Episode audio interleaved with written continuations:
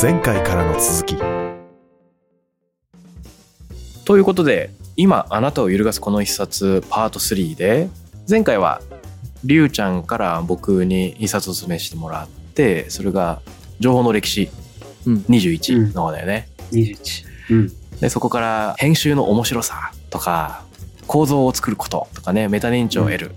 キャンバスの時間ソファの時間で盛り上がったりなんだりしていました。今回は僕から、えーヒロさんだね。楽しいみ。やーこれね迷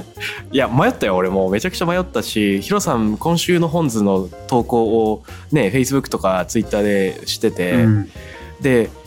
えーこの本何なの全然読んだことないっていうのもあればお古典こういうのがあるんだっていうのもあればあこれ俺結構前に読んでるこういうのもあるんだとか逆に今までヒロさんがこれを手に取ってなかったのが意外みたいなのがなんかジャンル横断でいろんなのが入ってるのがすげえ面白いなと思いなが ら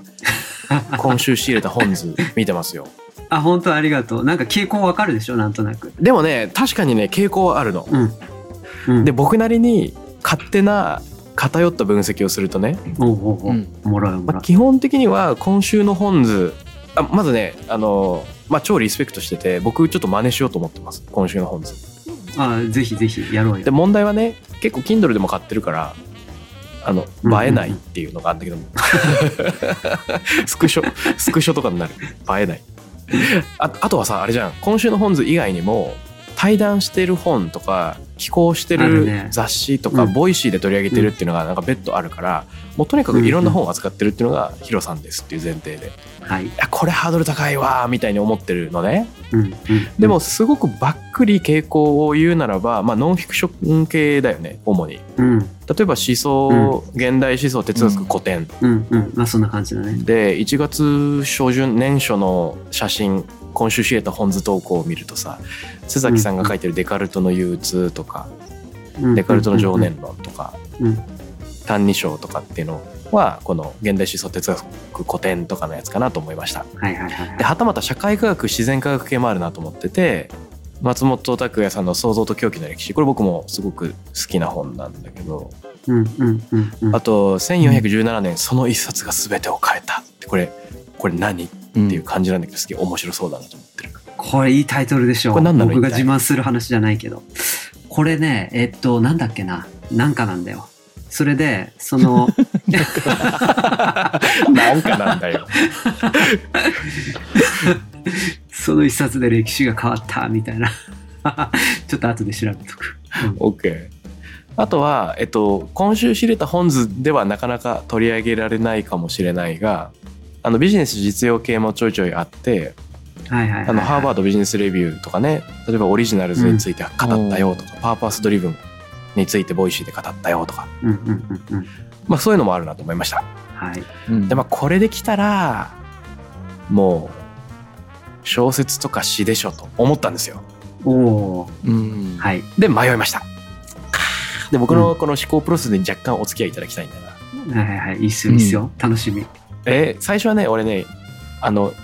北村太郎っていう人がいて詩人がいて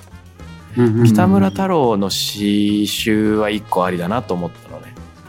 うんうんうんうんうんでで結構え知ってるちなみに北村太郎いや知らない知らないもうなんか俺も知らない俺も実は詳しくないですただ適度な狂気適度な狂気が込められた生活の詩でめちゃくちゃいいんだよねえー、例えば僕が好きなのはうん「5月の朝」っていう北村太郎の詩があって、まあ、これ結局この本は選んでないんだけどね「5月の朝」っていう詩があって多分ね横浜の自宅で彼は北村太郎とおぼしきその一人称の語り手は朝コップが光る水がこぼれる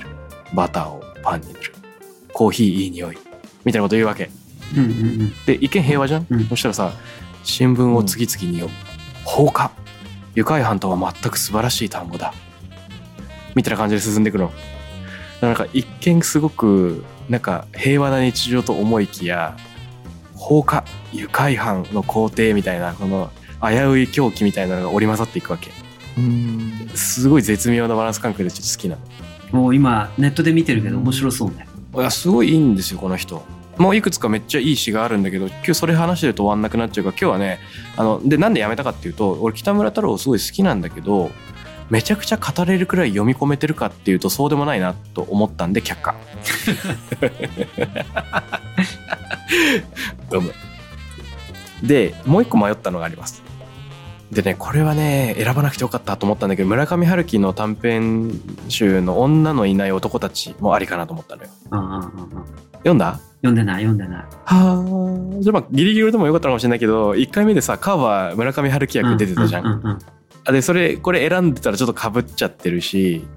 読んでたかもしれないと思ってヒヤッとしました村上春樹なぜか読めないんだよね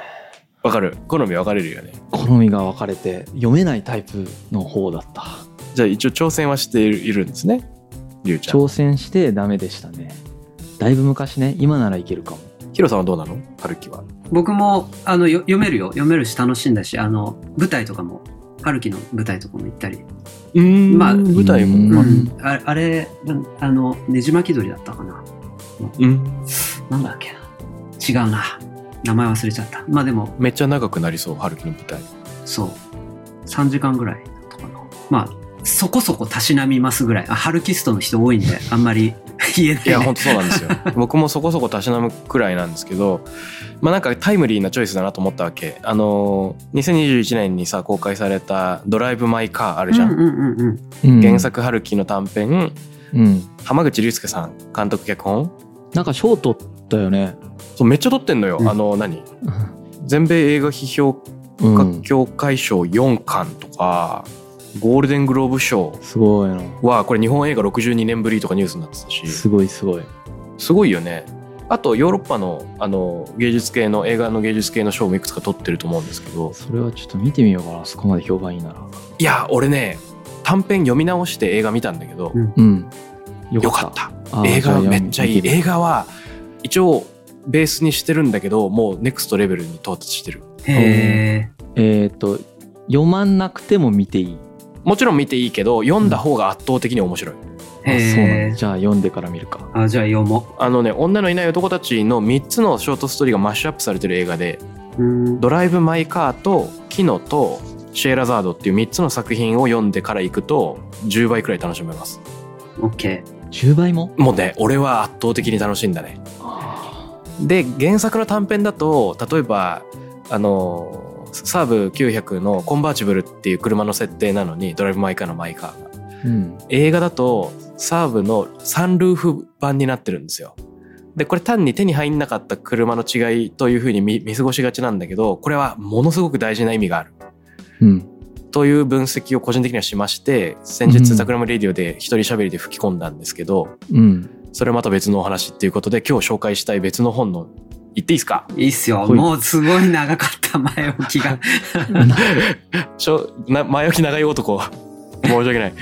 でね詩集でも小説でもないチョイスとしてこれ西川治マスタードをお取り願えませんかほへえいや何も知らないこれエッセイこれエッセイ集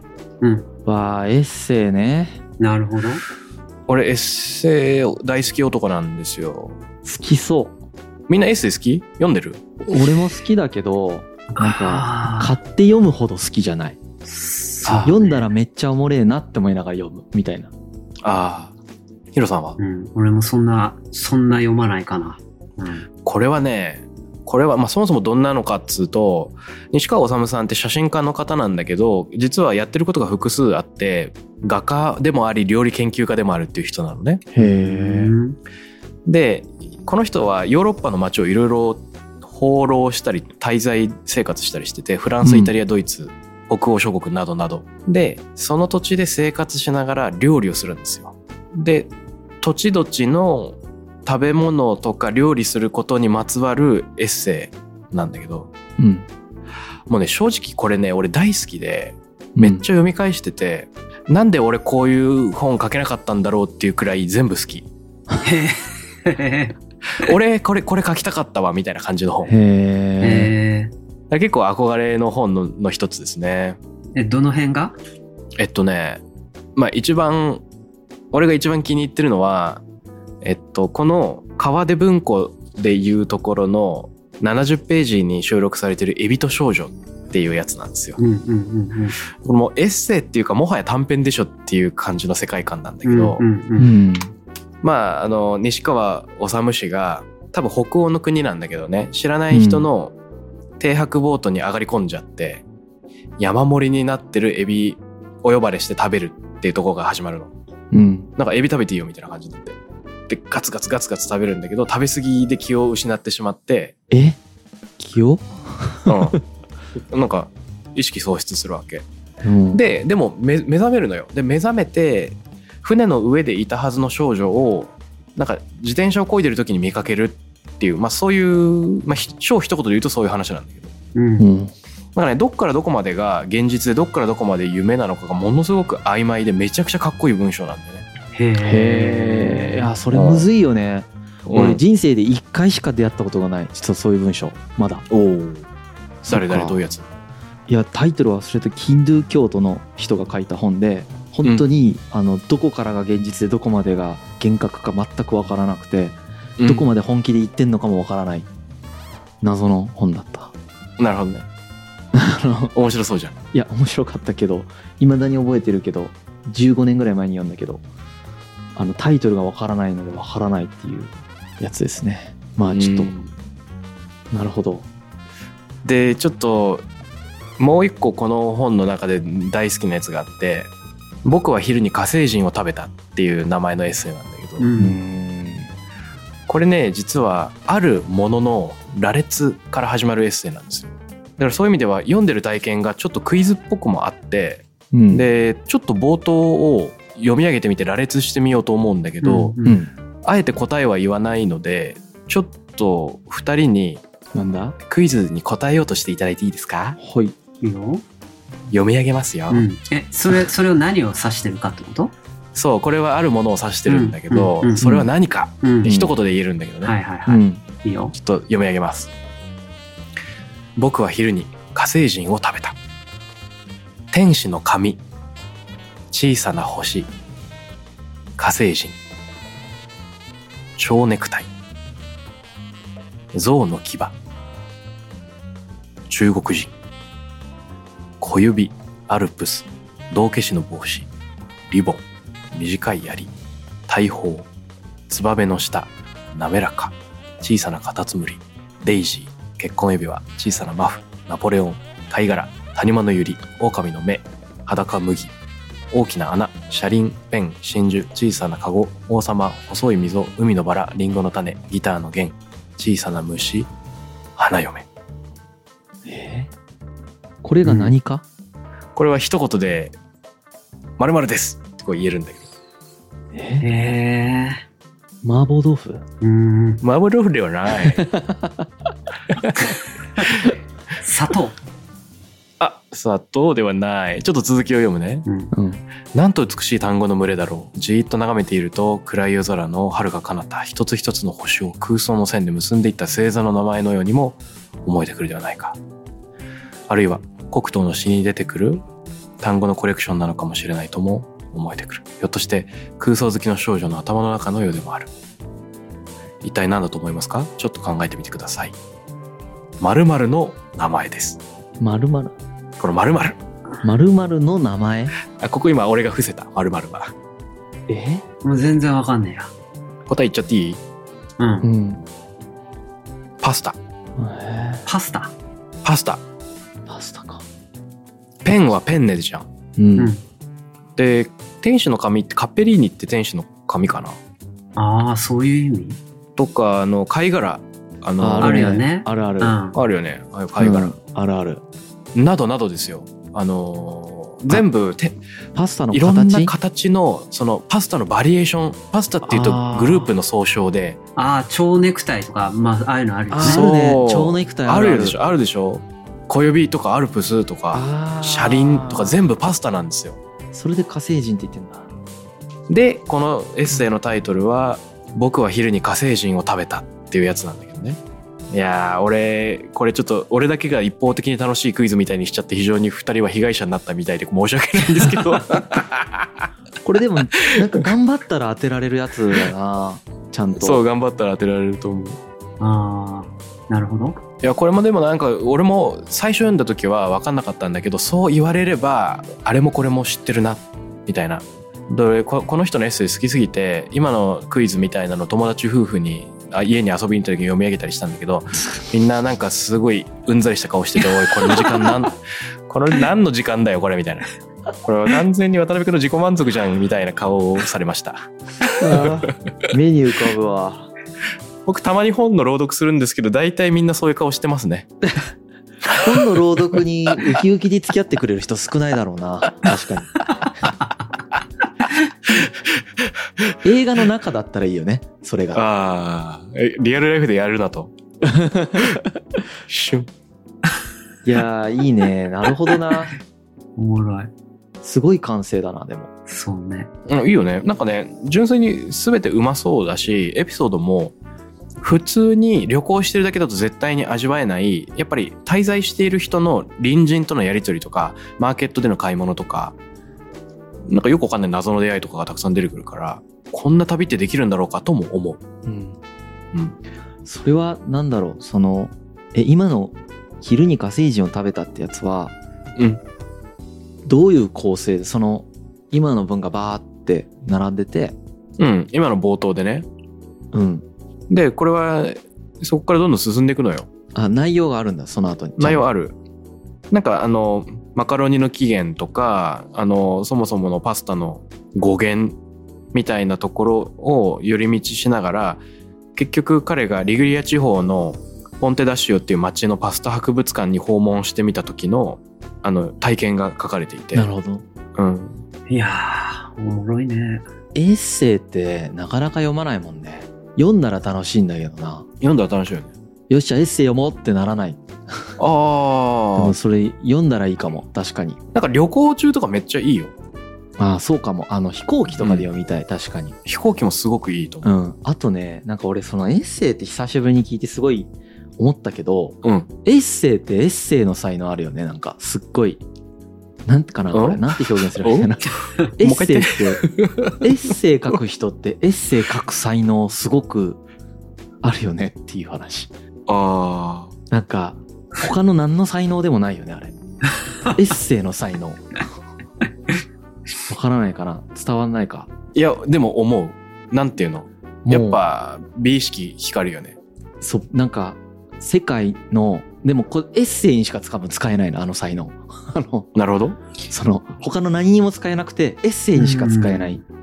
けどエッセイの才能あるなって思いながら話も面白いんだろうけどエッセイが得意な人の話ってあー。でも基本的にエいいことッセイにしか多分使えないあの謎の才能 そのあれすごいなって思ってるまエッセイでしか発揮されないこの謎の才能がエッセイで発揮されててめちゃくちゃ面白いのがいつもエッセイ読んだ時の俺の感想ああ。この才能すげえなでもエッセイでしか出ねえなこれって思う毎回へえ、例えばどんなのが好きなのどう例えば何だったかな何個か読んだよちょっと忘れたあ、まあ、そこそれこそさくらももこさんとかもそうだしうん。 エッセイ以外使えてんじゃん。いや使えてるけ どさくらももこのあの才能って漫画と全然違う出方がしてるからああ、そういうことね。やっぱりエッセイでしか使えないやっぱりあれも そうなんだね。なんかそ創作とエッセイは、基本的になんか全然違うものって言われてるみたいで僕の妻も小説家ですけどエッセイ結構書いててうんでエッセイは結構爆笑系なのようんで小説は全然なんか笑うっていう世界観じゃなくてやっぱギアチェンジが相当あるらしいんだけどそうなんだ、ねあのエッセイと創作の狭間みたいのでい僕が一番大興奮したのはよ吉田健一の「主演」っていうエッセイがあるんだけどこれがやばくてこれはエッセイなのか短編なのかどっちなのみたいな感じなんだけどえそんなのあんだ非常にエッセイ的な小短編なんですよ。なんかねあの銀座かどっかであの吉田健一とおぼしきその私みたいな人がお酒飲んでるとお店に灘の利き酒名人みたいな人がいてその人と飲み明かし超楽しくなって灘まで行って飲み続けるでそうするとあまりの酒豪周りが酒豪がすごくてなんか40国タンクとか70国タンクみたいなのを周りに飲んでる人が大酒のタンクに変わっていくっていう話なの。でも酔っ払いすぎてビジョンを見てるんだけどなるほどねもうねリアルなんだよねそれがリアルでしかないっていうこれこの世界はすごいと思ったうんまあでもさ、その、なんか世の中の切り取り方とそれをその日本語としてパッケージに封じ込めるっていうその技術みたいな、うんまあ、多分その組み合わせは、まあ、それは詩人も同じかもしれないんだけれどもうん憧れるねそういうのってさ何が憧れるかってさうん、分解できないじゃんその才能って なんかう俺ん本当憧れる俺もその才能本当欲しかったけどちょっとないよねやっぱあれすごいなって思なんか鍛えられる感覚ないよねうないなるほどなん かええヒロさんめっちゃ本書いてるじゃんいやだってさこれ全然違うよ全然違うと思 うもう180度違うだからなんだろうなアートとデザインとの違いみたいなことともあるのそかうだもしれないね確かに確かに、うん何かのソリ,、ソリューションがあってそそのために書くっていう話と、内発的にもう湧き出てくる何かみたいないやーそれは本当そう思う伝えたいとかじゃないもんもはやなんなら、うんもううん本当湧き出てる感じす出るちゃうみたいななんかそういう部う分ん さやっぱ安倍工房とか結構好きなんだけどねエッセイでも何でもないけど小説だけああどなるほどね今でも覚えてるなやっぱなんえかこうじゃあちょっとさその話とか、いや今のヒロさんの話とかリュウちゃんの安部工房の話みたいなのを次回話すってのはどうよいいねもうそろそろ時間だからねえそのしょ小説の話そうもう含めてあそのあそうか4回目のね、うん四四回目の Yes はいはい、うんうんそうしましょうはでい来週はその辺の続きでいってみますはーい次回へ続く